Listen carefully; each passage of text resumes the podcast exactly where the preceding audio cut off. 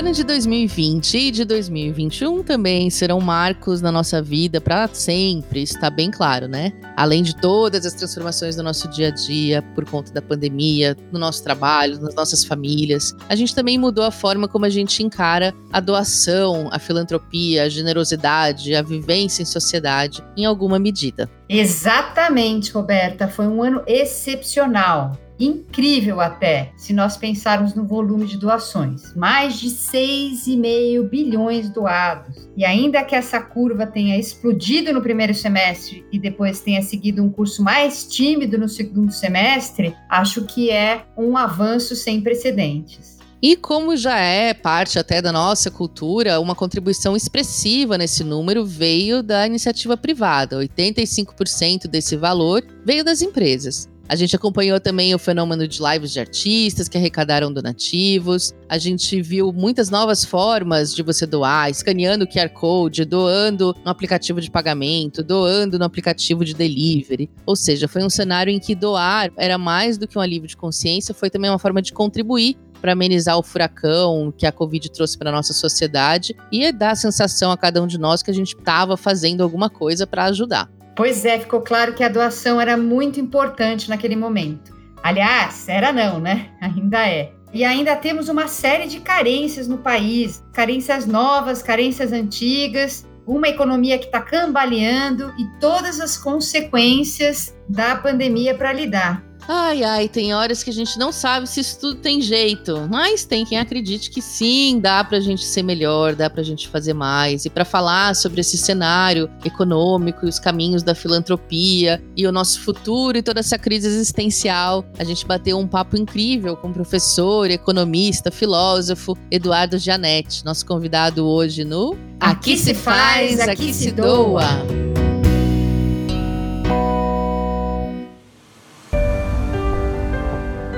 Está começando mais um Aqui se faz, aqui se doa, seu podcast semanal sobre cultura de doação, produzido pelo Instituto MOL e pelo Movimento Bem Maior. Eu sou a Roberta Faria e hoje a gente tem aqui a companhia ultra especial da Paula Fabiani, diretora-presidente do IDES, o Instituto para o Desenvolvimento do Investimento Social. Bem-vinda, Paula.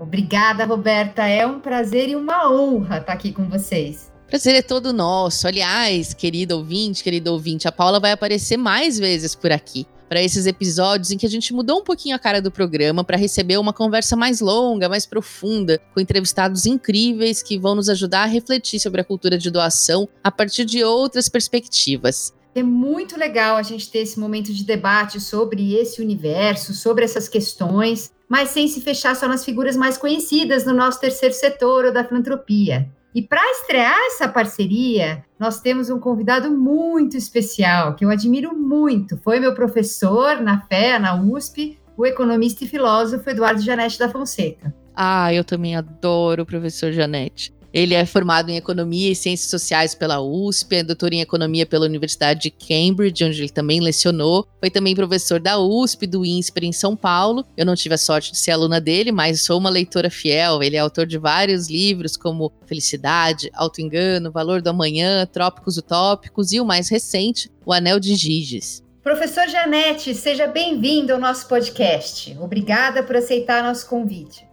Obrigado a vocês, obrigado, Paulo. É um prazer estar aqui nessa conversa. Bom, você fala que no Brasil sofremos com um problema de desigualdade estrutural. Para onde quer que olhemos, vemos desafios. Então, para começar, onde você acha que devemos concentrar nossas doações para ajudar a mudar esse cenário? A desigualdade no Brasil tem muitas dimensões. Eu acredito que o mais importante na cultura de doação é responder duas perguntas. Primeiro, quanto eu estou disposto a fazer de trabalho doação ou participação em algum projeto visando o bem de outras pessoas. E a segunda pergunta é o como. Como é que eu faço para que isso tenha o máximo de impacto e produza o máximo de bem, de resultado bom para a sociedade? Não acho que caiba a mim responder isso pelos outros, mas eu acho importante que cada um faça essas duas perguntas e tenha razoável clareza em relação a quanto pretende investir e o investimento aqui tem duas modalidades: pode ser financeiro, pode ser de trabalho, de participação, de atuação direta. E segundo, como é que eu vou fazer para que a minha participação, a minha doação, tenha o, o máximo de resultado, o máximo de impacto naquilo que eu considero prioritário. Num país estruturalmente desigual como o Brasil, eu tenho uma forte intuição de que tudo que nós pudermos fazer para melhorar as oportunidades de vida de crianças em famílias de baixa renda, especialmente no tocante à educação e saúde, deveria ser considerado com muito carinho, com muita atenção. Uma das razões da nossa profunda desigualdade é exatamente a falta de oportunidades de desenvolvimento de competências, qualificações, de habilidades, condições para que a pessoa se torne um cidadão pleno, capaz de fazer da sua vida o melhor que está ao seu alcance, mas com condições para tanto. Então, eu acredito que um foco importante para todos nós que nos preocupamos com esse tipo de ação é exatamente mirar em famílias de baixa renda, onde existem especialmente crianças de primeira infância, que com um pequeno aporte de oportunidades podem desenvolver muito melhor o seu potencial. Agora, essa é uma possibilidade entre tantas. Nós temos questões ambientais relevantes, nós temos questões até mesmo de igualdade jurídica. Os brasileiros não são iguais perante a lei. Alguns brasileiros conseguem, por recursos que têm, escapar do marco legal, ao passo que outros brasileiros, ao contrário, estão até abaixo da lei. É uma situação que também requer algum tipo de correção. Então, a desigualdade tem muitas dimensões e a gente tem que pensar exatamente onde gostaria de fazer diferença. Eu acho que o importante é isso: onde é que eu posso fazer diferença e como? Professor, quando a gente fala de doação, é muito comum a gente ouvir a resposta dos não doadores colocando a responsabilidade só no governo. Isso não é problema meu, isso é problema do governo, é dever do governo resolver essas questões de desigualdade, todas as questões sistêmicas grandes, né? Isso aparece em pesquisas, como a Doação Brasil, feita pelo próprio IDES, e é um depoimento comum, assim, da gente escutar. A gente que trabalha com cultura de doação acredita no oposto, que é dever das empresas devolver para a sociedade e que é dever das pessoas, dos cidadãos, doar para as causas, fortalecer a sociedade civil, assim como votar, pagar impostos, enfim, isso faz parte da cidadania. Como que a gente muda essa cultura e mostra para as pessoas assim que elas fazem parte desse meio e doar é um gesto de cidadania, seja corporativa ou seja da pessoa física? Como a gente tira essa ideia paternalista de que só o Estado tem que resolver tudo? Roberto, isso que você falou reflete uma postura muito egoísta, muito autocentrada de pessoas que não se importam com o todo, não se importam com a sociedade em que vivem. Isso não gera uma sociedade em que nós queiramos viver. E isso acaba se abatendo sobre as próprias pessoas. É evidente que as empresas e as pessoas não vão substituir o setor público. É preciso lembrar disso também. Nós temos problemas institucionais e problemas de políticas públicas que demandam ação coletiva oriunda do governo. Agora, a gravidade do quadro que nós temos no Brasil precisa contar necessariamente com a participação de empresas, corporações e indivíduos nesse esforço coletivo de melhoria das condições e das oportunidades de vida. Eu acho que se as pessoas soubessem como elas podem fazer diferença, muitas vezes a um custo muito pequeno para si, elas poderiam se animar e sair dessa postura extremamente egoísta e fechada, do salve-se quem puder. Eu não me importo com mais nada, vou cuidar do meu e o resto que se dane uma parte da resposta, não é toda a resposta, é exatamente esse trabalho de convencimento e, olha, mostrar que há caminhos. Para que isso aconteça também, nós precisamos mostrar os resultados, ter uma cultura de avaliação dos programas de doação. A gente vê acontecer muito no Brasil momentos de empolgação, há um esforço, há um movimento, gera-se algum resultado, mas depois não se presta contas. Isso aí mina o incentivo para que tenha continuidade.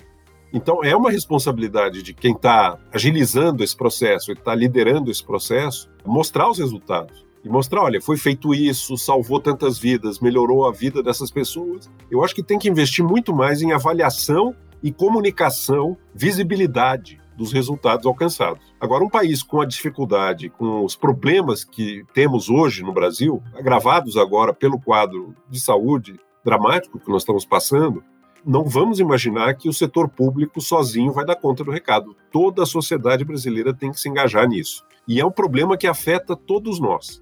Eu cito muito um verso do poeta grego Solo, que foi o autor da primeira legislação democrática, da primeira constituição democrática na Grécia Antiga, que eu acho que se encaixa muito bem para a realidade brasileira. Ele era poeta também. E ele diz o seguinte: olhando para a sua coletividade, para o mundo de Atenas tal qual ele se deparou. Cada um de vós em separado tem a alma astuta da raposa, mas todos juntos sois como um tolo de cabeça oca. Isso é muito a sociedade brasileira. Cada um isoladamente se imagina a raposa esperta levando vantagem. Só que quando você junta todas as raposas no mesmo espaço, ela se torna um tolo de cabeça oca. É uma sociedade naufragada, uma sociedade fracassada. As pessoas têm que perceber a interdependência. Nós estamos juntos nesse país o que acontece ao nosso redor nos diz diretamente respeito, e não adianta imaginar que nós não temos nada a ver com o que se passa ao nosso redor. Nós temos tudo a ver com o que se passa ao nosso redor e somos, em parte, responsáveis pelo que se passa ao nosso redor. Sim, não importa quão altos os muros sejam, né, separando as pessoas, né? Exatamente, e em problemas de saúde, em problemas de violência, de segurança, de qualidade de vida e até de satisfação com o país que tem e que se constrói. Essa cultura do individualismo selvagem, que é um pouco o que você descreveu no início, leva todos juntos ao naufrágio. Nosso desafio é evitar esse naufrágio, né? Estamos todos aqui nesse mesmo barco tentando evitar esse naufrágio, né? E nós acreditamos muito na força do investimento social privado, da filantropia estratégica e da cultura da doação para evitar que esse barco afunde. Achei muito bacana, professor, trazer essa importância da avaliação de impacto, né? A gente no IDS vem trabalhando muito esse tema há muitos anos, inclusive a gente usa uma metodologia que monetiza o impacto social para facilitar a comparação com o valor investido, e isso acaba sendo uma maneira muito eficiente de conversar com os investidores, né? Muito fácil, todo mundo entende o retorno de um investimento, principalmente quem detém muito recurso financeiro. E acho que interessante também que você trouxe a questão das narrativas. Essa é, inclusive, uma das diretrizes do movimento por uma cultura de doação. Trabalhar melhor as narrativas. E conversamos muito isso com o pessoal da MOL. A gente precisa furar a bolha, precisamos falar com todo mundo, precisamos falar uma linguagem que seja compreensível para todos.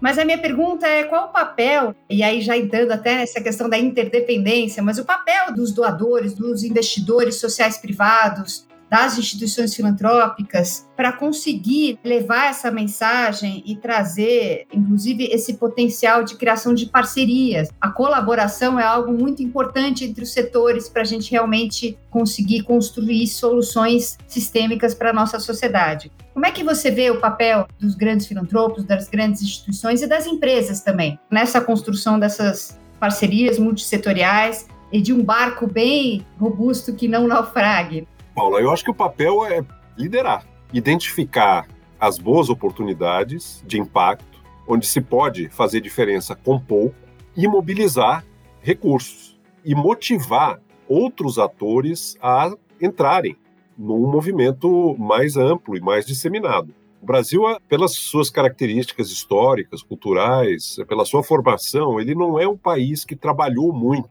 essa dimensão da ação coletiva tudo que diz respeito à coordenação, à organização de ação coletiva no Brasil é muito complicado de fazer, começando pela reunião de condomínio.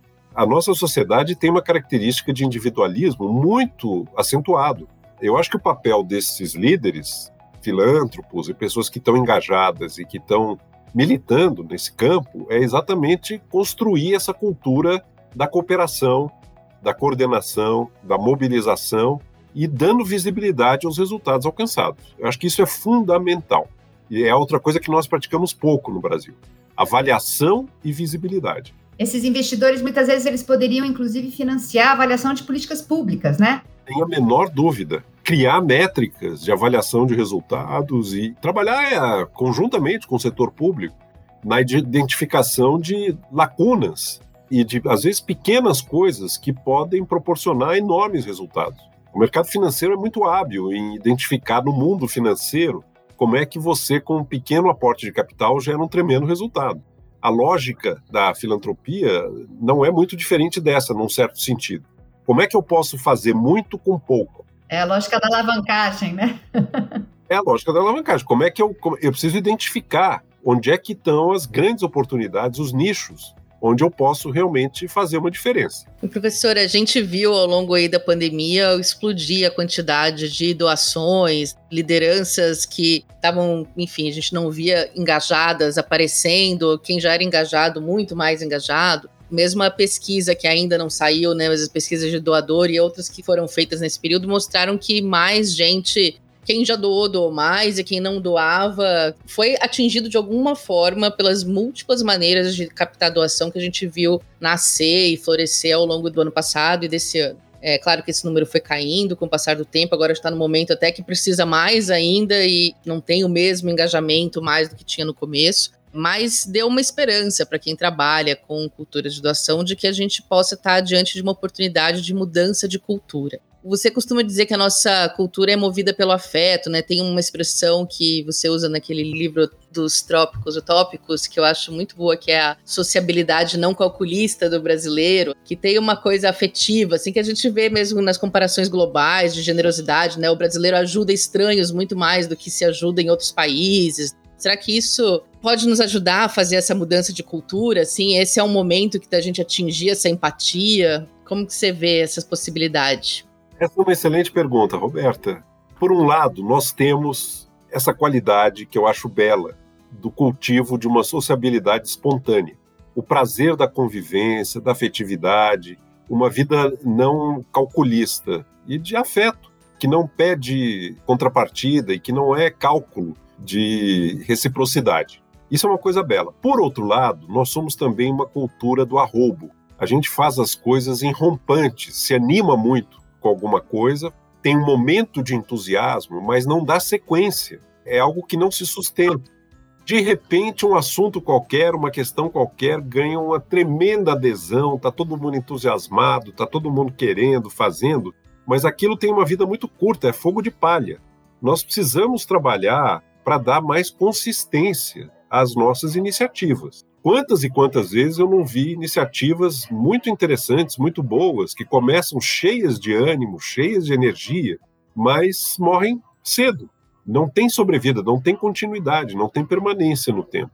Então, por um lado, nós temos essa característica da afetividade, que eu acho bela e que tem que ser cultivada e tem que ser preservada, mas precisa dar mais consistência a isso para que não fique no ímpeto, no impulso, no arrobo.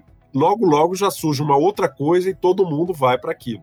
E é uma dificuldade histórica também, né? Que aparece muito no outro livro seu que eu gosto muito do Valor do Amanhã. Essa nossa dificuldade de pensar a longo prazo, assim, né? E de se planejar sistematicamente, né? Justamente essa cultura do arrobo, do imediatismo, do vender o almoço para pagar a janta, né? Enfim, isso vale, entra em todas as instâncias da sociedade temos do valor do amanhã, isso que eu estou dizendo se traduz da seguinte forma: o brasileiro, nós somos imbatíveis quando se trata de desfrutar o momento qualquer oportunidade prazerosa que se ofereça, nós temos um, uma energia, uma disposição, um talento quase único planetariamente. Agora, a contrapartida disso é a nossa dificuldade de aceitar situações em que precisa algum sacrifício presente para obter um benefício futuro. A resistência a isso na cultura brasileira é uma coisa inacreditável. De novo, é uma questão de equilíbrio. Não é ir para o tudo ou nada numa das duas direções. Eu acho bela essa condição brasileira de estar disponível para viver intensamente o momento.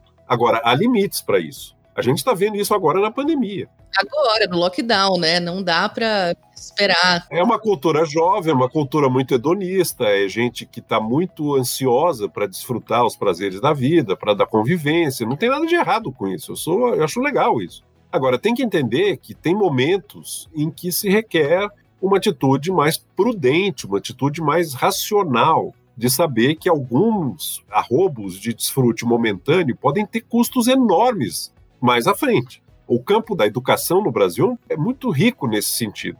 Conseguir que uma criança ou um jovem deixe de ir numa festa, ou deixe de fazer, ir para o futebol, ou deixe de ir para a balada, para estudar, é uma, é uma luta. Porque toda a cultura brasileira é para viver o momento intensamente eu acho que tem que encontrar um equilíbrio um pouco melhor nessa equação. Não queria ir para o extremo oposto também, de nem ter juventude, porque está tão neurótico em relação ao futuro que acaba vivendo como um velho, desde cedo. só preocupado e, com as fantasmagorias das ameaças, do medo do amanhã, etc. Também isso seria horroroso, seria um pesadelo. É um pêndulo, a gente tem que encontrar um ponto um pouco mais equilibrado na, na vida brasileira para isso. Essa questão da consistência, acho que é algo a se almejar muito na nossa sociedade, né? E esse pensamento de longo prazo, como é que a gente cria uma nova geração que consegue ter um balanço melhor entre o curto e o longo prazo. Acho que esse é um desafio bem importante dos nossos tempos. Posso dizer uma coisa sobre isso, Paulo? Isso não muda de uma geração para outra. É um processo muito lento e muito contínuo de amadurecimento. Não tem nenhuma ilusão de que de repente vai mudar. Essas coisas são lentas. Elas são construídas incrementalmente ao longo de tempo. Mas temos que plantar sementes, né? Sem dúvida nenhuma. E aí, queria abordar o seu novo livro, que acho que é uma semente fundamental para a nossa sociedade, o Anel de Giges, que você propõe um debate sobre a ética, muito oportuno, inclusive, né, nesse momento. Talvez você pudesse contar para quem está nos escutando, em linhas gerais, essa reflexão e como isso pode ser relacionado com o engajamento do brasileiro em causas. Paulo, Anel de Giges, eu vou falar uma coisa aqui que vai parecer um pouco exagerado, mas é fato é o resultado de quase 40 anos de trabalho. Não é uma coisa que eu fiz em um ano ou resolvi fazer e pronto. Eu comecei a pensar nesse assunto em meados dos anos 80 e mantive o meu radar de pesquisador alerta para esse experimento de pensamento que é o Anel de Giges, ao longo de décadas. Qual é o experimento de pensamento do Anel de Giges? É parte de uma fábula no livro 2 da República de Platão.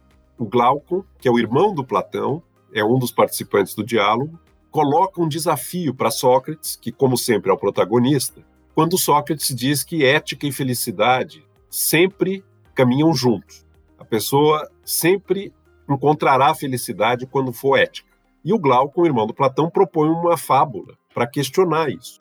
Qual é a fábula?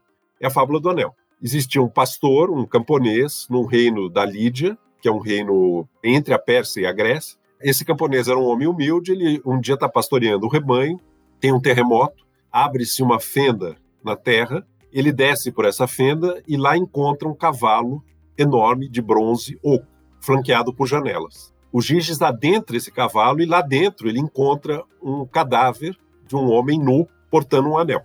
Giges retira o anel do dedo desse cadáver, põe no seu dedo, volta à superfície e retoma a sua rotina de trabalho. Um belo dia, ele vai a uma assembleia dos pastores da Lídia e começa a brincar com o anel no dedo. E ele percebe uma coisa assombrosa. Quando ele gira o anel para dentro, o engaste do anel para dentro da mão, as pessoas começam a falar dele como se ele não estivesse lá. Ele fica invisível. Quando ela, ele gira o anel de volta para a posição normal, todo mundo o vê. Ele se torna outra vez visível. O Gigi se dá conta que tem um poder extraordinário nas mãos. Ele pode praticamente fazer o que ele quer sem correr nenhum risco de ser punido pelas leis ou de ser condenado moralmente pelos demais. E o que é o poder nas mãos, né, professor? Literalmente, nesse caso é literal. O que, que faz o, o pastor Giges? Ele se faz eleger pela Assembleia como representante dos pastores para ir à capital da Lídia, Sardes. Chegando à capital, ele vai ter um encontro com o rei para prestar contas do estado dos rebanhos. Chegando à capital, ele seduz a rainha, usando o poder do anel. O Glauco não dá detalhes de como é que é feita essa sedução, mas a gente pode especular, e eu especulo isso no final do livro. E com a cumplicidade dela, assassina o rei e usurpa o trono da Lídia. Se torna o um novo soberano. Você vê que ele transgride três grandes regras ou normas de convivência. Ele comete adultério, ele assassina o rei e ele usurpa o trono. Dá um golpe de Estado. Diante disso, o Glauco pergunta: Sócrates, a concepção de felicidade do Giges não tem nada a ver com ética. Pelo contrário, ele buscou a sua melhor vida atropelando todas as regras da vida ética. E o Sócrates vai passar praticamente o resto da República, sem muito exagero, tentando responder. E ao fazer isso, ele inaugura a primeira utopia do pensamento ocidental, que é a República. Porque a resposta do Sócrates é a seguinte: a solução para isso não se dá caso a caso. A alma do Giges é corrompida porque ele vive numa sociedade corrompida e essa alma reflete a corrupção na qual ela foi constituída. Você só vai ter uma solução que permita a convergência entre ética e felicidade quando você mudar a macroestrutura da sociedade. Isso é um passo monumental na história do pensamento. O microindividual é um reflexo em miniatura do macro social. As nossas almas corruptas e movidas por falsos valores são um reflexo em miniatura de uma sociedade na qual nós nos formamos, que é corrompida. E você não vai sair disso sem mudar o macro social. Muito do que se passou na história da filosofia de lá para cá parte dessa ideia, que nasce na República de Platão. Então, isso para só contextualizar o tema. O livro não para aí, quer dizer, depois de reconstituir a história dos Giges, eu abordo muitas questões ligadas ao anel e as tentações do anel para cada um de nós. No fundo, o que me interessa efetivamente é que cada um faça o exercício de colocar o anel no próprio dedo. Não precisa dizer para os outros o que faria, não esperaria isso, mas tente dizer para si mesmo o que faria de posse do anel. Ao fazer isso, provavelmente você vai descobrir coisas sobre você que antes não estavam tão claras. Mas não é um exercício fácil. É um exercício que requer muito desassombro, muita coragem moral, porque é uma espécie de striptease que a pessoa faz para ela mesma. Quem sou eu se não tiver mais que pautar as minhas ações pelo medo de ser punido ou de ser moralmente condenado? O que é que se revela sobre a minha alma, sobre o meu modo de ser, sobre o meu psiquismo quando eu tenho essa condição. E o livro termina exatamente, que me deu muito trabalho, com o meu exercício de colocar o anel no meu dedo. Eu não fugi disso, não. Com todos os limites que eu reconheço que tem um exercício público desse tipo, né? Mas eu tento ir tão longe quanto eu sou capaz para tentar fazer um exercício seriamente da certeza da impunidade. Como é que eu seria se tivesse um anel de Giges ao meu dispor? Falei demais, mas eu precisava contextualizar aqui, porque senão fica totalmente solto. Não, imagina, mas como é que é o, brasileiro quando ele doa? E aí queria que fizesse esse paralelo, né, entre sem o anel de Giges e com, porque a gente viu no ano passado um recorde de doações, 6,5 bilhões, segundo o monitor da BCR de doações, são doações sem precedentes, as empresas se engajando em campanhas e programas com volumes espetaculares de recursos. E agora a gente passou a emergência da pandemia? Não, tá pior, né? Nós estamos no auge da pandemia. E a gente não vê empresas se engajando, pessoas doando, tá todo mundo invisível. É quase isso, né? Essa metáfora da invisibilidade, só para completar o que a Paula acho que é interessante também, porque parece que historicamente assim tem uma se usa o anel de propósito, né? Porque as pessoas não querem que saibam que elas doam, né? No Brasil, a gente tem uma coisa de não querer, né? e aí isso vale tanto para as elites que doam anonimamente, quanto para o doador comum, os grandes filantropos e pequenos doadores tem essa questão de achar feio contar que doa e de olhar feio para quem conta que doa, achando que a pessoa está querendo mostrar vantagem. É inclusive é uma coisa que está muito presente no cristianismo. Uma das críticas que Jesus faz aos fariseus você pega no Evangelho de São Mateus, é exatamente isso. Os fariseus queriam aparecer publicamente como filântropos, como pessoas boas. E o que Jesus cobra dos fariseus é o seguinte: não, você tem que rezar e fazer as coisas boas, não visando o prestígio e a, o reconhecimento dos demais. Tem que fazer isso anônimo, você tem que fazer isso invisível. E eu acho uma coisa legal, acho uma coisa interessante. Agora, o que a Paula estava falando exemplifica aquela história que a gente estava conversando aqui do arroubo, né? Diante de um primeiro impacto, de uma situação dramática, de uma coisa inesperada que pega todos de surpresa, há uma resposta extraordinária. Quando passa essa onda de, de efusão de sentimento, perde o elan. Não pode. Tem que ter consistência isso. A doação, ela é permanente, ela não é um ímpeto momentâneo, um fogo de palha que de repente eu faço e acho que já fiz a minha parte. O que tem no Brasil muito, ligando aí o anel de Giges com o Brasil, com a cultura brasileira, é, é essa ideia de cada um achar que está fazendo a sua parte e que o problema são os outros. Isso é um auto-engano. Todos acham que são diferentes e melhores do que vem ao seu redor, do, do que o Brasil que eles veem. Eles não se reconhecem, todos nós não nos reconhecemos no Brasil que nos serve. E, no entanto, o resultado de todos nós juntos é rigorosamente o Brasil que aí está. É como se o todo fosse menor que a soma das partes. Então a pessoa não é capaz de se ver como os outros a veem. Ela tem olhos de lince para as falhas dos demais e tem um ponto cego para as suas próprias falhas. Isso aí remete à questão do anel de Giges. Né? A pessoa é invisível para ela mesma. O que você está vendo de errado com os outros, provavelmente alguns desses outros estão vendo de errado com você. Sim, e, e, a gente viu mais uma coisa positiva, né, nesse sentido, é que filantropos que permaneciam anônimos acabaram aparecendo de propósito na tentativa de inspirar seus pares a fazer o mesmo durante esse evento todo aí do grande 2020-2021 em doações. Entra muita coisa nessa questão do anonimato. A pessoa não quer despertar inveja, ela não quer que os outros saibam, porque se souberem, vão pedir. Ah, esse cara tá dando essa fortuna, então eu vou aqui, eu que também quero. Vamos lá em cima dele, porque aí tem. Entra muita coisa. Isso aí é uma coisa complexa. Não é só o cristianismo, não. Eu fui muito caridoso aqui de lembrar só da questão cristã. É muito mais complexo do que só isso. É complexo, só que a gente precisa que as pessoas falem, porque, né, que elas tirem o anel quando forem doar, porque é o que cria cultura, né? É o que cria, a gente precisa de exemplos, precisa naturalizar, né, a conversa sobre doação, sobre dinheiro, sobre causa, né? A gente sempre fala dentro do movimento da cultura de doação que a gente gostaria que fosse assunto da mesa de jantar, porque por outro lado, as pessoas não têm nenhum problema em dizer o carro que compraram, o celular que tem, né? Enfim. É, isso é entendendo a doação ainda como uma caridade dentro dessa perspectiva religiosa, que é toda a nossa luta, né? Sair desse lugar e ir para um lugar que é de cidadania. Não é algo que você faz para comprar o pedacinho no reino dos céus, e sim algo que você faz porque você vive numa sociedade, então você tem que contribuir para ela. Né? E em muitos casos de retribuição, aquilo que a sociedade te ofereceu, né? Bom, só um ponto que a gente não falou muito, você trouxe no começo da sua fala a questão ambiental, né? Eu acho que esse é um ponto muito importante, em especial no caso brasileiro.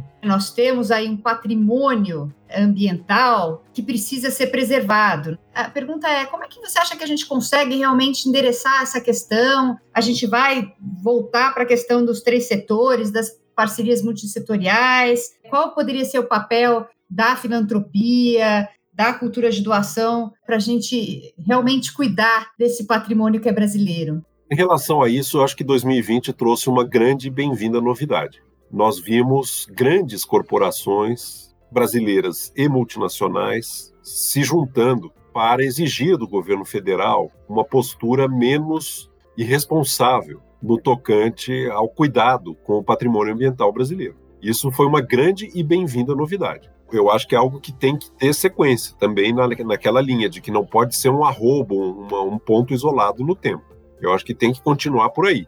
Agora, sem dúvida nenhuma, é de uma conjunção de esforços que vai resultar uma ação consistente e fundada e que se desdobra no tempo de valorização da biodiversidade, do extraordinário patrimônio ambiental com que a geografia premiou o Brasil. Nós temos aí uma, uma responsabilidade planetária, sem exagero, porque o que o Brasil tem de biodiversidade e de florestas tropicais e de água doce, de qualquer parâmetro, de energia, de minérios, de recursos naturais, nos dá uma situação que, por um lado, é muito vantajosa, porque são ativos, são patrimônios brasileiros, mas, por outro lado, exige de nós muita responsabilidade e muita consistência para que a gente não termine destruindo tudo isso uh, inconsequentemente, como às vezes ameaça acontecer. Por outro lado, 2020 foi um ano também de muita tristeza do ponto de vista de desmatamento, de incêndios no Pantanal, a situação hídrica no Brasil está inspirando muitos cuidados, porque agora nós já temos que monitorar ano a ano como é que estão os reservatórios, o que está acontecendo. Eu vejo realmente se há uma área estratégica para o futuro do Brasil, acho que são duas coisas que vão definir de fato o futuro da nação brasileira: educação e meio ambiente. E agenda ESG, né, que agora está muito mercado financeiro debatendo, é um tema que está muito na pauta da mídia e das empresas, né, que é a questão do E de ambiental, né, de environment, o S de social, G de governança. Você acha que isso vai ajudar a impulsionar? Como é que a gente transforma essa agenda não num arrobo, mas num, em algo de longo prazo, consistente? esse movimento em prol da sustentabilidade ele é super bem-vindo e já chega tarde, porque nós já avançamos muito num caminho perigosíssimo de mudança climática, de destruição da biodiversidade.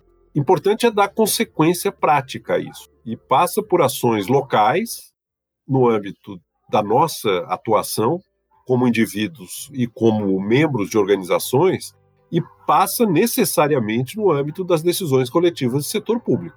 Aí eu acho que a participação política é fundamental não tem como prescindir de uma boa governança no Estado brasileiro para que a questão ambiental tenha o tratamento e a seriedade com que ela precisa ser tratada.